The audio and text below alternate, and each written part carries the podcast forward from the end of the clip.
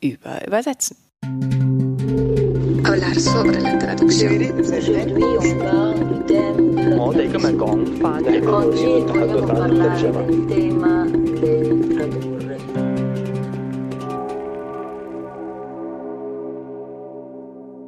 Herzlich willkommen zur 34. Folge von Über Übersetzen. Schön, dass ihr da seid. Und ich habe ja mitgekriegt, dass ihr ganz gerne auf dem amerikanischen Kontinent wart bei den letzten Malen, also in Kanada und in den USA. Und dann dachte ich mir, bleiben wir einfach noch ein bisschen hier und gehen mal nach Südamerika runter. Ja, genau. Weil da wird ja eine Sprache gesprochen, die wir noch nicht hatten und die ihr vielleicht in der Schule gelernt habt und die außerdem 570 Millionen Menschen weltweit sprechen. Genau. Spanisch. Larissa Schippel hatte beim letzten Mal erzählt, es ist schwierig mit der Übersetzungsqualität, die kann man nicht so einfach messen. Bei unserem heutigen Gast, bei Thomas Provo, ist das super einfach, denn er ist gleich zweimal mit dem Übersetzerpreis der spanischen Botschaft in Deutschland ausgezeichnet worden, 1997 und 2007. Außerdem hat er den Helmut M. Brehm-Preis für die Neuübertragung des Romans Tante Julia und der Schreibkünstler von Mario Vargas Llosa bekommen. Und 2018 wurde er unter besonderer Würdigung seiner Übersetzung die Reise zum Vogel Simurg von Juan Goitisolo für sein Gesamtwerk mit dem Paul-Celan-Preis ausgezeichnet. Außerdem ist er Mitbegründer des Deutschen Übersetzerfonds, leitet die Übersetzungswerkstatt im Literarischen Kolloquium in Berlin und das Hieronymus-Programm für den übersetzerischen Nachwuchs, ist Herausgeber, Übersetzer, Verleger und ich glaube, alles weitere findet ihr in den Shownotes, weil sonst bleibt uns hier gar keine Zeit mehr zum Reden. Und ich bin Yvonne Griesel, Übersetzerin aus dem Französischen und Russischen, Übertitlerin im Theater, Autorin und darauf spezialisiert, fremdsprachige Inszenierungen für Theaterfestivals zu übertragen.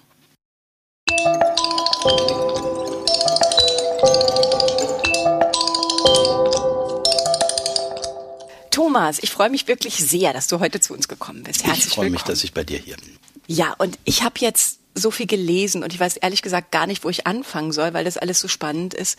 Und du hast einfach so viel übersetzt, das konnte ich jetzt auch gerade gar nicht alles aufführen. Das müsst ihr wirklich in den Shownotes nachgucken, was da für wunderbare Bücher übersetzt worden sind. Und du hast auch unheimlich viel für uns UbersetzerInnen gemacht im Verband als Vorsitzender bei der Gründung des Übersetzerfonds und eigentlich wollte ich heute nur über Spanisch reden, aber ich glaube, wir fangen trotzdem mal an mit dem Übersetzerfonds. Nicht nur, weil das eigentlich die Menschen sind, die uns hier ermöglichen mit unserem Podcast, sondern das ist auch für ganz viele andere Leute sehr wichtig. Über den VDÜ, unserem Berufsverband, haben wir viel gehört, aber über den Übersetzerfonds, da haben wir noch nicht so viel gehört. Der wurde ja 1997 gegründet. Richtig. Und du warst dabei. Sozusagen. Ich war dabei. Dem vorausgingen zwei Konferenzen. Es war die Idee von Rosemarie Tietze, der russische Übersetzerin, mhm eine Tour zu machen durch die Literaturförderministerien oder was auch immer es gibt in den Ländern. Damals im Bund gab es ja noch nichts dergleichen. Und die mal zusammenzutrommeln, um ihnen klarzumachen, dass das Literaturübersetzen eine Kunst ist, wie andere Künste auch, und also der Förderung bedarf. Weil bis dahin war das gar nicht. Also es, es gab es nicht. Es gab in worden. einigen äh, Bundesländern gab es Förderungen, in Berlin auch ein paar Stipendien, aber nicht vergleichbar mit. Also es gab keine flächendeckende Förderung von Literaturübersetzerinnen und Literaturübersetzern. Mhm. Weil man sich ja klar machen muss, also für euch da draußen, also wenn man so ein Buch übersetzt, solche Bücher wie Thomas übersetzt hat, ich meine, das dauert so lang, das kann man eigentlich ohne Förderung gar nicht machen, wenn man davon leben möchte. Ne? Nein, darum ging es auch erstmal den Leuten klarzumachen, wie viel wir mit unserer Arbeit, also wie wenig wir verdienen. Ja. Und das war denen allen nicht klar. Ja. Und irgendwann hieß es dann wirklich, okay, dann gründet ein Verein. Und wenn es ein leerer Topf ist, fangt mhm. mit der Gründung an. Und das haben wir dann gemacht. Und äh, wie gesagt, Rosemarie Tietze war da diejenige, die das Ganze angeleiert hat. Das LCB mit Jürgen Jakob Becker, jetzt Geschäftsführer des DÜV, war von Anfang an dabei, hat auch mitgezogen. Mhm. Und so nahm das dann seinen Lauf, dass wir uns gegründet haben mit einem leeren Topf. Und dann kam ein paar Monate später aus dem Ministerium nicht damals nicht Kulturministerium, das, das, das war noch das Innenministerium, die schöne Meldung, wir bekämen Restgelder in einer, ich glaube, dreistelligen Höhe oder sowas haben sie gesagt. Mhm. Und wir dachten, toll, ein paar hundert Euro, was machen wir damit? Aber die rechneten in Tausendern. Also es waren dann 100, knapp 100.000 Euro, ah, okay. äh, 100.000 Mark noch. Ja. Aber damit konnten wir anfangen, die ersten Stipendien vergeben. Ach super. Und von Anfang an war auch klar, es soll eine zweite Säule geben, nämlich die Fortbildung. Mhm. Und wir wollen, wenn es irgend geht, auch in die Öffentlichkeit hineinwirken. Dritte Säule, also mit Veranstaltungen. Es waren hauptsächlich Übersetzerinnen, die damals diesen Verband gegründet haben? Das waren Rosemarie Tietze, Burkhard Kröber, Übersetzer aus dem Italienischen, Umberto Eco und ich. Wir waren im, im ersten Vorstand. Und so auch die, die danach gekommen sind, uns war immer wichtig, dass es natürlich aus unserem Kreis kommt. Mhm. Also dass das aktiv Übersetzende sind. Ja. Immer ja, ganz toll. wichtig. Und daraus hat sich das dann alles entwickelt, so wie es heute ist, mit, mit Forschungsstipendien, Mentoratsstipendien, Reisestipendien. Die sind alle also, dazu gekommen. Dann was so man, peu also peu. alles sowas, was ihr euch ausgedacht habt, aus der Praxis rauskommen, sozusagen, sich euch überlegt, was brauchen ÜbersetzerInnen, um, um wirklich gut arbeiten zu können, ihre Familien zu ernähren. Ja, super, ist natürlich für uns toll, was ihr gemacht habt. Dankeschön. Also ich kann eigentlich nur jedem empfehlen, wenn ihr selber, weil uns hören wahnsinnig viele Übersetzerinnen zu und auch Studierende, die das machen wollen, wendet euch an den Übersetzerfonds, schaut auf die Seiten, nehmt an den Fortbildungen teil, weil es ist wirklich was, was einem nochmal ganz ein anderes Bewusstsein für seine Arbeit schafft. Also dieses Übersetzen lernen funktioniert ja wirklich nur darüber, dass man es tut. Also klar, man kann literarisches ja. Übersetzen studieren, ich kann Übersetzen, Dolmetschen auch studieren, man lernt sehr viel Grundlage und dann geht es aber bei der Literatur doch nochmal in die Feinheiten. Und das ist eigentlich was Schönes, was man in diesen Seminaren immer wieder schärfen kann an sich selber. Aber jetzt müssen wir, glaube ich, weg von deinen Funktionen, weil du hast wirklich viel für die Übersetzerin getan. Ihr habt für den Normvertrag unheimlich viel gearbeitet. Das kam in letzter Zeit, wenn ich das noch kurz einschieben darf. Ja, das war genau die Zeit, als das Urheberrecht oder besser gesagt das Urhebervertragsrecht reformiert werden sollte. Da waren wir wahnsinnig aktiv. Das waren zwei Jahre, in denen wir eigentlich nur Lobbyarbeit gemacht haben, damit das Gesetz durchkommt, denn die Verlage hatten auch ihre Macht und waren dagegen und sahen äh, das Ende des Abendlands schon kommen. Und das Wann Gesetz, war das genau? Wann habt ihr das? Das war 2000, 2001. Mhm, ja. Und ja, nein, eigentlich komme ich aus dieser Ecke eigentlich äh, kämpfen für bessere Vertragsbedingungen und Honorare. Und das machen heute andere. Das passt ja auch, wenn du hast ja auch Politik studiert, kann ich mir vorstellen, dass du ein politischer Mensch bist und da auch. Mich interessiert die Welt. Dich interessiert die Welt. Für uns sehr, sehr gut, dass du es gemacht hast. Jetzt sollten es andere weitermachen. Der Kampf ist bestimmt noch nicht ganz erledigt. Man kann da sicher noch ein bisschen weiter gemeinsam was machen. Aber das passiert ja auch. Aber wir sprechen jetzt nicht über Politik, sondern wir sprechen jetzt über Spanisch. Das hatten wir nämlich noch gar nicht. Und ich habe mich erstmal natürlich sofort gefragt, bei diesem ein bisschen gelesen, also diese 570 Millionen Muttersprachler, die gibt es in Mittel-, Süd-, Nordamerika, Karibik, Äquatorialguinea, Westsahara und Spanien. Das ist ja kulturell ein irrsinnig breit gefächerter Raum. Wie ist denn das, wenn man jetzt so ein Spanisch-Übersetzer ist? Nimmt man den ganzen Raum? Ist man spezialisiert oder sagt man, ich mache nur Spanisch, ich mache nur Süd-, Mittel- oder Nordamerika, ich mache nur Westsahara? Wie ist das? Wie, wie funktioniert das als Spanisch? Ich weiß nicht, wie andere das machen. Äquatorial Guinea und Westsahara hatte ich noch nicht. Ansonsten, äh, wenn es ein gutes Buch ist, auf Spanisch geschrieben, dann übersetze ich es. Mhm. Und wenn da Sachen drin vorkommen, die ich nicht kenne, die ich nicht verstehe, ja mein Gott, das ist doch unsere Arbeit. Dann müssen wir gucken, dass wir es verstehen. Ah, das heißt, du bist nicht von vornherein spezialisiert auf irgendeinen Nein. Raum, sondern deine Sprache ist Spanisch. Ist Spanisch. Ist Spanisch in ihren Ausformungen und dann findest du sozusagen einen Autor oder der Autor findet zu dir. Ich meine, du hast großartige Autoren übersetzt, wie. Ja, guck mal. Vargas Llosa. Genau. Mario Vargas Llosa, Peruaner. Ja. Seine Romane, einige spielen dort oder woanders in Lateinamerika. Ich bin noch nie in Peru gewesen. Sollte nee. man nicht meinen, ne? Nee, das sollte man nicht meinen. Ähm. Weil ich gedacht habe, als ich mir das alles durchgelesen habe, ha, Vargas Llosa, ich war nämlich drei Monate in Arequipa, wo er herkommt. Nein, ich würde das sofort machen, wenn es die Möglichkeit gäbe. Ich kann nicht mal einfach hinfliegen und äh, ja, Reisestipendium, wenn ich mal nicht mehr im Vorstand bin. Nein, ich wollte sagen, das ist doch kein Hindernis. Genau. Man kann doch heute alles recherchieren, man kann Leute fragen. Äh, ich, ich bin tatsächlich, weil er einige Sachen in einem Buch sehr explizit in Lima beschrieben hat, dann halt mit Google Earth fahre ich da durch die Straßen. Es gibt Bildbände über Mario Vargas Llosa, seine Jugend, äh, sein Erwachsenenleben, was weiß ich, alle seine Orte, seine liebsten Orte. Es lässt sich alles recherchieren und im Zweifel kann man auch die Autoren fragen. Mhm. Na klar, das ist heute ja, ne? Also früher war das noch ein bisschen anders. Heute kannst du mit Google Earth äh, durch die Straßen fahren. Das konnte man vielleicht früher noch nicht. Das habe ich mich auch gefragt. Also, obwohl ja Vargas Llosa noch so speziell ist, der hat also ich weiß nicht, ob das jetzt in den Büchern ist, die du gemacht hast, aber ich habe mich so ein bisschen rumgelesen. Er hat doch diese Desorientierungstechniken und er arbeitet doch auch viel mit dem Peruanisch, also nicht nur mit dem Hochspanischen, sondern schon auch mit der peruanischen Regionalsprache in seinen Büchern teilweise. Oder ist das in den Büchern, die du übersetzt in hast, den, auch so? Die ich übersetzt habe, kommt das so ein bisschen rein. Mhm.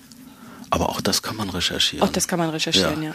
Sagen wir mal so, ich war eine Weile in Mexiko. Das ist sozusagen das Land, äh, wo ich mich am besten auskenne und wo ich sagen würde, da bin ich richtig eingetaucht, da bin ich zu Hause und ich habe mal ein paar Krimis übersetzt, die waren so mexikanisch von der Sprache her. Umgangssprache, äh, ja. äh, Gossensprache, was weiß ich. Ja. Da hätte ich, wenn ich nie in Mexiko gewesen wäre, vielleicht Probleme gehabt. Also das gibt's dann schon. Ja, genau. Da, du hast ja auch Octavio Paz übersetzt, ne? Ja, das war aber ein gepflegtes Hochspanisch. genau. Aha, also das heißt, man kann sich einlesen, man nimmt, es geht mir mit dem Französischen ja übrigens nicht anders. Ich habe auch letztens eine Autorin aus Martinique übersetzt, wo ich mich auch gefragt habe, kann ich das überhaupt machen? Und dann muss man sich überlegen, ja, welche Sprache spricht sie, wo ist ihr Lebensmittelpunkt und arbeitet sie nicht vielleicht auch eher in Paris und so. Aber bei Jossa ist mir eher was anderes aufgefallen. Ich hätte jetzt nicht gedacht, dass du nicht in Peru warst, aber du hast ja auch drei Kinder. Da kann man ja nicht überall hinfliegen. Das, Richtig. Wir haben uns gerade drüber geredet. Das wird dann noch besser. Aber du hast Politikwissenschaft studiert oder Politologie. Und Jossa ist ja auch sehr politisch aktiv, hat ja irgendwie in der peruanischen Politik war er ganz aktiv, hat sich 1990 als Präsidentschaftskandidat beworben. Da habe ich mich gefragt, Spielt das eine Rolle bei der Auswahl der Menschen, die du übersetzt? Weil ein bisschen, also sind doch eher politisch die Autoren, die du übersetzt. Ja, Juan Gotisolo, der Spanier, ein, ein hochpolitischer Mensch, ja. der sich überall eingemischt hat und wenn irgendwelche, äh, wenn, wenn Krieg war in Tschetschenien oder was weiß ich, er sofort hin oder Sarajevo, die Belagerung, er dahin und, und dann Reportagen geschrieben.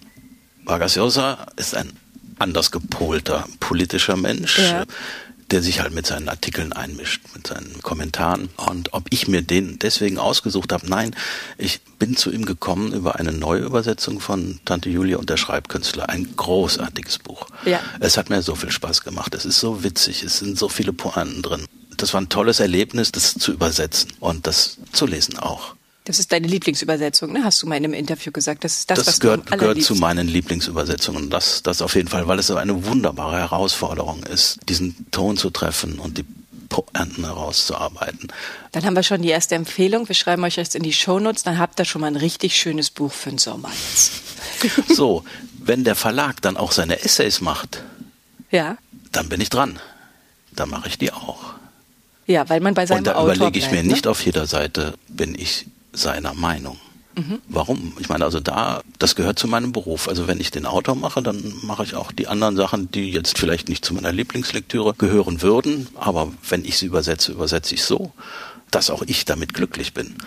Was nicht heißt, dass ich jetzt inhaltlich mit jedem Punkt einverstanden bin. Das äh, Nee, er ist ja ein sein. Liberaler. Also ich meine, ja. Er ist, er ist ein Liberaler genau. und manche genau. Sachen kann ich so unterschreiben und bei ja. manchen Sachen denke ich, oh Gott. Aber mein Darum geht es so, ja auch nicht beim Übersetzen. Das ja. haben wir ja jetzt auch irgendwie ja. schon so oft. Das geht ja nicht darum, dass wir sozusagen ein Abziehbild unserer Autoren und Autorinnen sind. Nein, also für mich ist, ist die Art, wie etwas geschrieben ist, ist der Anfang und das muss ich, will ich zu einem guten Ende bringen, dass das stilistisch, äh, das, was in dem Text drin ist, dass ich das raushole, sprachlich.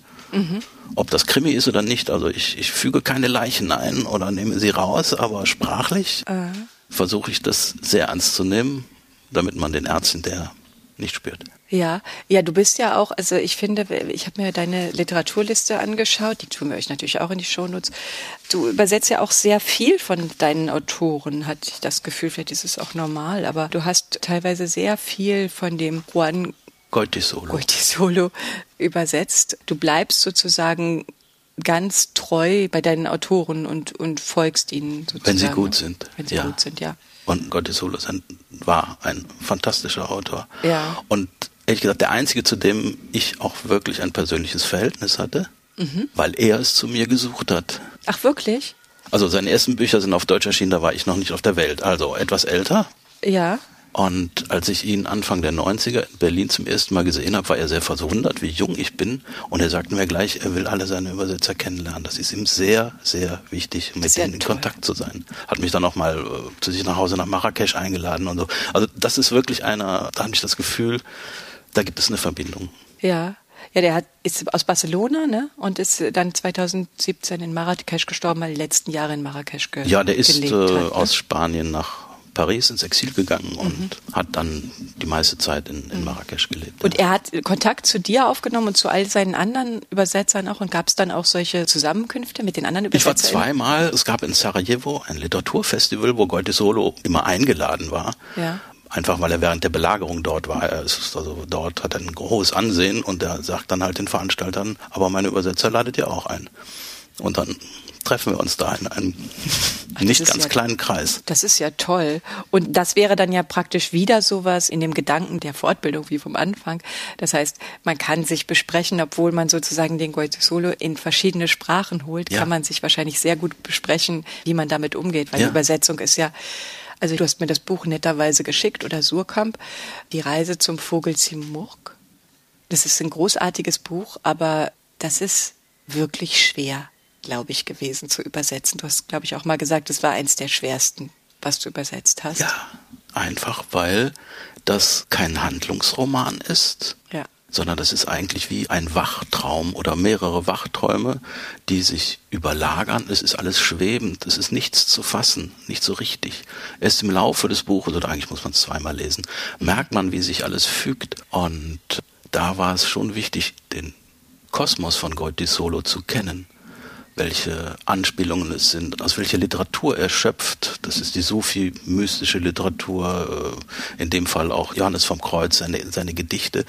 Und welche Orte das sind, ob das jetzt die Krim ist oder irgendwas anderes, was sich alles überlagert. Man weiß nie richtig so, mhm, wo man ist und es ja. geht bis in die Syntax. Es gibt kaum finite Verben. Es gibt all das, was man in einem normalen Handlungsroman äh, nicht machen würde, weil es die Sache langweilig macht. Und hier bringt es sie zum Schweben. Es gibt also auch keine Punkte in dem Buch. Nö. Es gibt zwar Kommata, ja, aber es gibt aber, keine Punkte. Ja, es gibt keine also Punkte.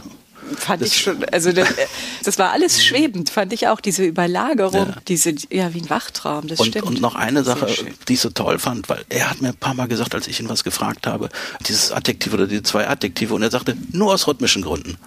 Wenn es einen Deutschen stört, schmeiß raus. Hier muss der Rhythmus stimmen. Das hat mir eine große Freiheit gegeben. Mhm.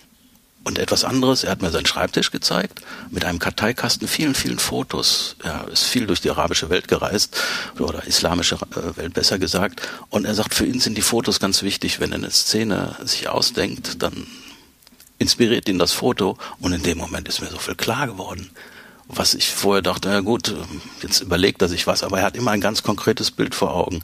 Und das beim Übersetzen mir immer zu sagen, da ist ein konkretes Bild wenn ich das hinterher in Metaphern verschwimmen lasse, wunderbar. Aber am Anfang stand ein konkretes Bild. Auch das hat mir wahnsinnig geholfen. Mhm. Nur um zu sagen, also manchmal ist es nicht schlecht, seinen Autor zu kennen. Ja, und hast du die Bilder bekommen?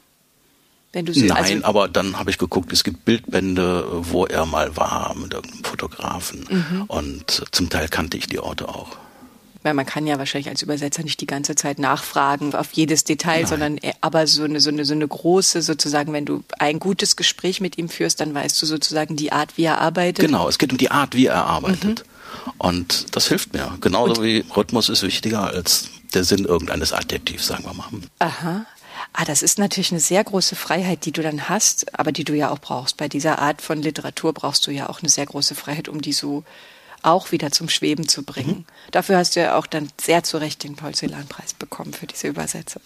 Nee, also das kann ich auch euch sehr empfehlen. Das ist vielleicht kein Buch, was man jetzt an Strand mitnimmt. Nö, ehrlich. das heißt, du hast dich getroffen mit dem Autor und auch mit den anderen Übersetzern und ihr habt dann sozusagen eure Lösungen besprochen aus den anderen Sprachen oder, oder ist es alles eher auf so einer metaphorischen Ebene, dass man gar nicht konkret sprechen kann? Konkret konnten wir in dem Fall nicht, weil die Bücher zu sehr unterschiedlichen Zeiten in den einzelnen Sprachen erschienen sind. Ah. Also manche Bücher, an, an ein Buch, an dem ich war, hatte jemand vor fünf Jahren schon übersetzt und andere saßen gerade an anderen Büchern, aber sich überhaupt darüber auszutauschen, wie man damit umgeht und was toll ist und womit man Schwierigkeiten hat. Ja, und also die Menschen kennenzulernen. Ja. Das sind ja alles so Verrückte wie ich irgendwie. Ja, Schon, ne, ihr wart euch dann wahrscheinlich alle. Sehr eigene Art. Am Anfang ist das Original und es wird im Laufe der Überarbeitung und Bearbeitung, es wird immer mehr mein Text. Mhm. Und Vergleiche hinken, aber es hat was von Schauspielerei. Mhm. Das heißt, dass ich eine Rolle spiele. Oder Aha. mehrere Rollen. Das heißt, du lernst wie als wenn ein Schauspieler oder Schauspielerin den Text lernt und dann sozusagen sie interpretiert und auf die Bühne genau. bringt. Genau, Interpretation ist sowieso immer dabei. Und äh, also dazu auch zu stehen und nicht irgendein verdruckstes am Original kleben oder sowas oder hoch der Autor, ja, der hat immer recht. Deutsch kann er nicht. Ja, also mhm. das, das dafür bin ich zuständig und dies nicht in einer dienenden Funktion oder Position. Das heißt ganz im Gegenteil, du brauchst ganz eine große Freiheit ich eigentlich. die große, große Freiheit, meinen Text draus Ja, auch das Vertrauen, also so wie er dir jetzt das Vertrauen gibt und sagt, das Wichtigste ist der Rhythmus, mach dich frei von dem Ausgangstext und dann wird es zu deinem und durch deine Interpretation, wie, wie ein Schauspieler bringst du es auf die Bühne. Das heißt, es könnte auch noch jemand anders machen. Jede Übersetzung jede Übersetzung ist, ist dann wieder anders. Genau. Ja. Und das ist ja bei bei Lorca passiert. Ne? Garcia Lorca, da fand ich das noch ganz interessant, die Geschichte. Wenn man jetzt mal vom Schauspiel und von mhm. anderen Übersetzungen redet, der war ganz lange in Deutschland in einer Übersetzung von Heinrich Enrique Beck. Heinrich also Enrique der Beck, Heinrich ne? hieß, sich Enrique genannt hat, der von Lorca irgendwie so das Exklusivrecht sich hat geben lassen. Und dann durften keine anderen Übersetzungen hier auf der Bühne gespielt werden. Was natürlich trotzdem gemacht wurde, aber immer unter dem Namen Enrique Beck. Aha. Und die Tantiemen gingen an die Erben. Bis Surkamp irgendwann mal gesagt hat, es reicht und haben angefangen neu zu übersetzen. Und das Argument war, die alten Übersetzungen, ich will jetzt nicht sagen, sind nicht gut, aber sind, das war zu viel Beck, ja. der aus dem modernen Lorca ja, irgendwas verträumtes, Flamenco-artiges, äh, touristisches gemacht hat und der moderne Lorca ist dort verloren gegangen. Oh, Deswegen und war dann praktisch aber über Jahre dort, ne? also über Jahre war er nur so erhältlich ja, in der ja, Übersetzung. Ja, Nein, mhm. und dann fing es an und es gab sogar, ich glaube, ein Gerichtsverfahren oder die haben sich geeinigt, ich weiß es nicht, es gab Gutachten, die ganz klar gesagt haben, nein, also das muss schon neu übersetzt werden. Mhm. Und dann war ich einer derjenigen, die die Stücke neu übersetzt haben. Und wie lange hat es dann die Übersetzung gegeben von dem Enrique Beck? Wie lange war die dann? 40, 50 Jahre. 50 Jahre sowas, ne? ja. Wie funktioniert das dann? Also du bist dann gefragt worden, ja, vom Sokam Verlag, weil sie dann praktisch erfahrene Übersetzer gesucht haben, die Theatererfahrung haben und überhaupt Übersetzungserfahrung. Und das ist ja dann eine ziemlich große Verantwortung, dieses Stück dann sozusagen neu auf die Bühne zu bringen. Dann bringt man es ja wirklich neu auf die Bühne, wenn das dann 50 Jahre so ja, in dieser also Form die Übersetzungen war. sehen schon anders aus und hören sich anders an. Ja. Mhm. Und wenn du so eine Neuübersetzung machst, aber du hast nicht so viele Neuübersetzungen gemacht, ne? Nur das war jetzt im Prinzip. Das und Vargas Llosa ein Buch. Ich denke mal, bei Lorca ist noch was anderes. Mein Lektor Jürgen Dormagen sagte irgendwann mal, jeder Text hat es verdient, auch mal so übersetzt zu werden, wie das Original wirklich ist. Also in dem Sinne schon jetzt mal ganz rangehen und nicht sagen, das ist eine Neuübersetzung, ich mache jetzt was völlig anderes, weil eben dieses völlig andere, das hat ja schon Enrique Beck gemacht. Also ja. jetzt wollen wir doch mal, so Lorca hat es verdient, dass wir einmal genauer auf ihn gucken. Mhm. Und ich denke, das hatte ich so im Hinterkopf. Ich wollte jetzt da keinen modernen Lorca draus machen, mhm.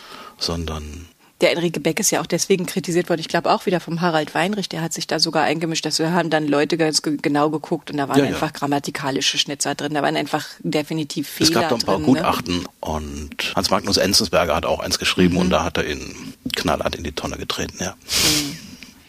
Ja, verrückt, was dann Übersetzung eigentlich mit AutorInnen machen kann durch dieses, eigentlich ja auch durch dieses Urheberrecht, dass sie dann so lange in einer anderen Form in einem Land bleiben. Wir haben hier mal über Simone de Beauvoir geredet, die hier nicht angekommen ist aus ja. Grund von Übersetzung.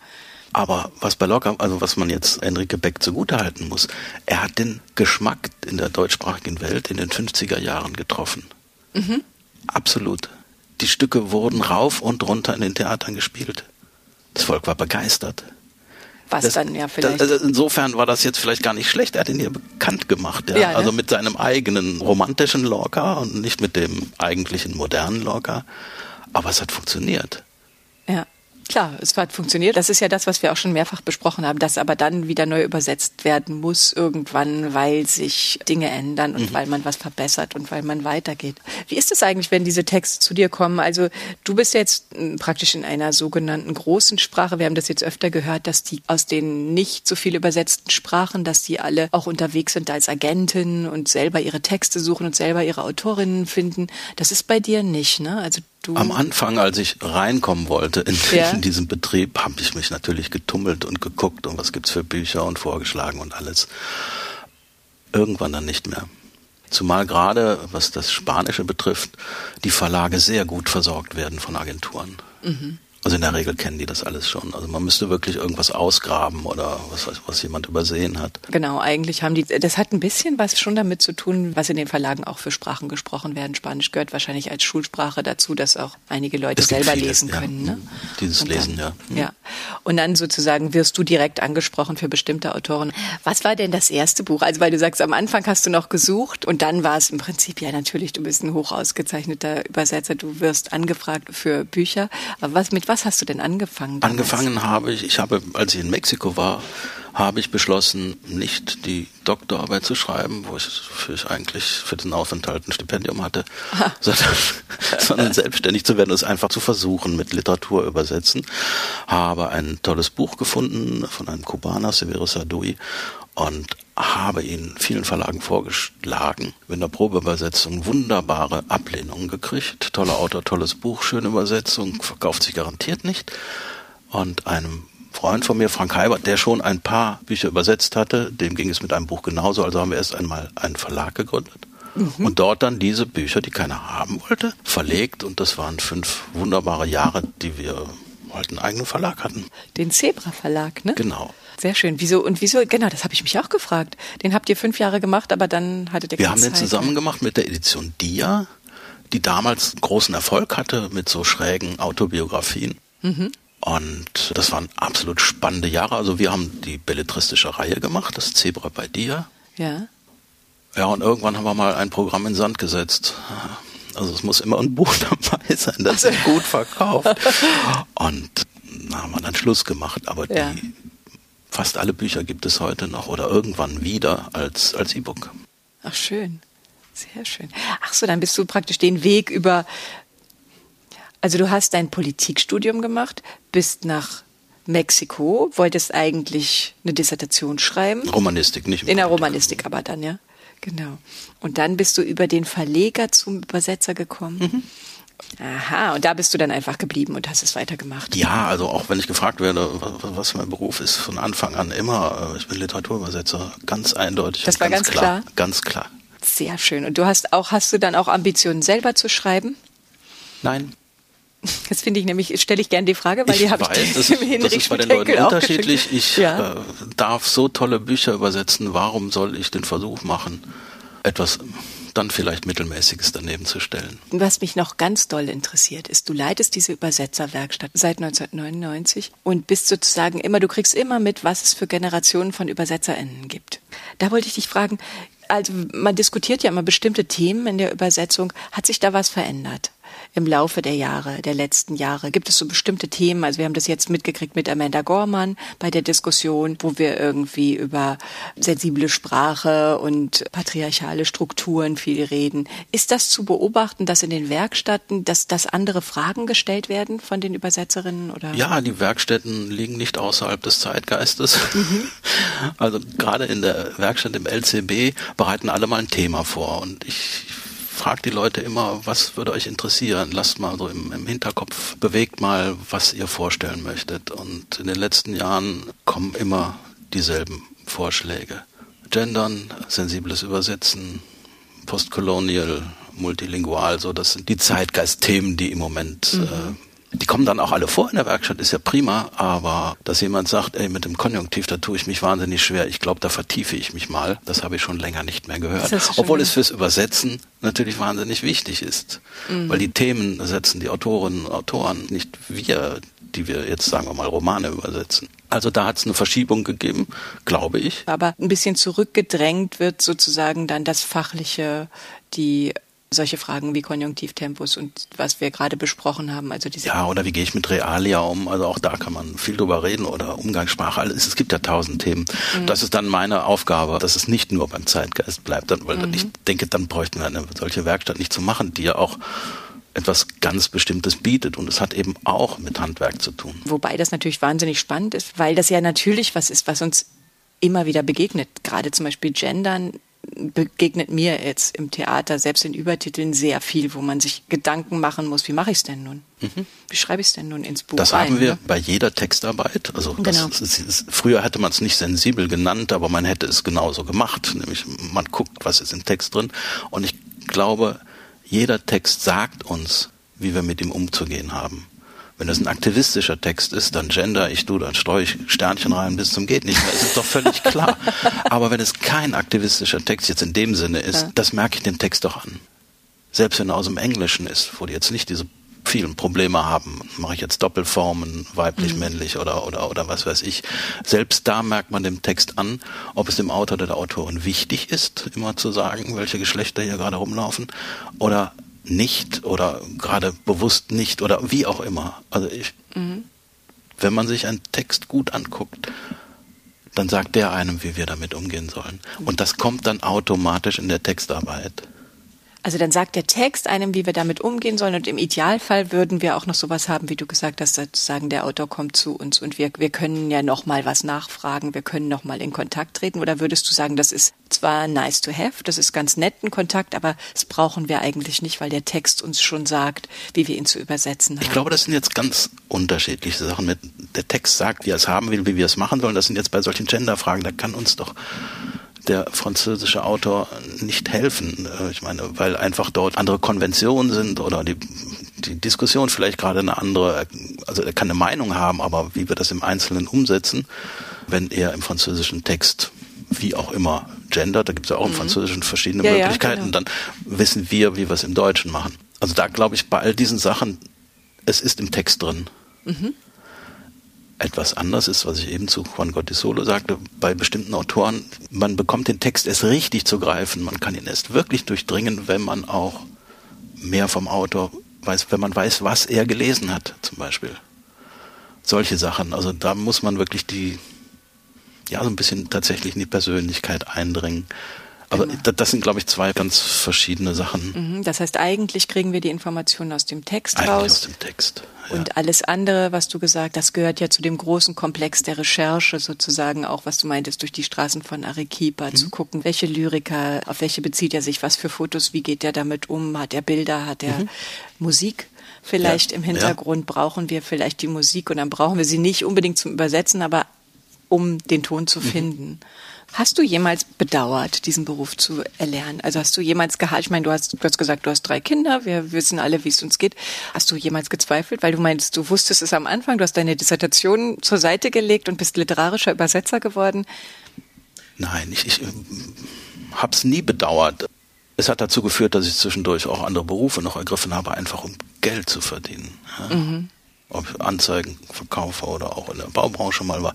Also so. brauchen wir jetzt überhaupt nicht drüber zu reden. Ich wollte nur sagen, auch ah, das sage ich den Leuten noch. Ja. Ein zweites Standbein, das kann sehr notwendig sein und auch gut sein. Also einfach, dass das Geld reinkommt. Ja, das ist, äh, ja, das stimmt. Das kann, das kann ich unterstreichen. Das finde ich auch ganz gut. Das gibt einem auch eine Freiheit. Gibt einem auch ehrlich Freiheit, gesagt ja. die Freiheit, die man, von der du gerade gesprochen hast, die Freiheit, die man braucht, um überhaupt so arbeiten zu können. Ne? Ja, und äh, also wenn ich wüsste, ich bin unter Zeitdruck, ich kann mir die Zeit nicht nehmen, die der Text braucht, wäre das für niemanden gut. Mhm. Und ja, auch mal absagen zu können, wenn ich mit einem Text überhaupt nicht klarkomme, was auch schon passiert ist. Ja, diese Freiheit zu haben, ist gut.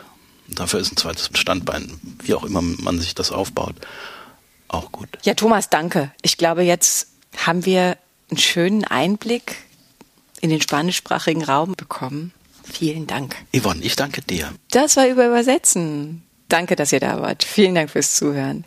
Na dann, tschüss, macht's gut. Wij willen vertalen. Wij willen tolken. Heute spreche ich mir noch das Übersetzen. Y por supuesto, hablar de la traducción. Переводить, переводчица, переводчик, переводчик. Vorremmo parlare, Обсуждаем наши переводы. Переводить. радиопереводчица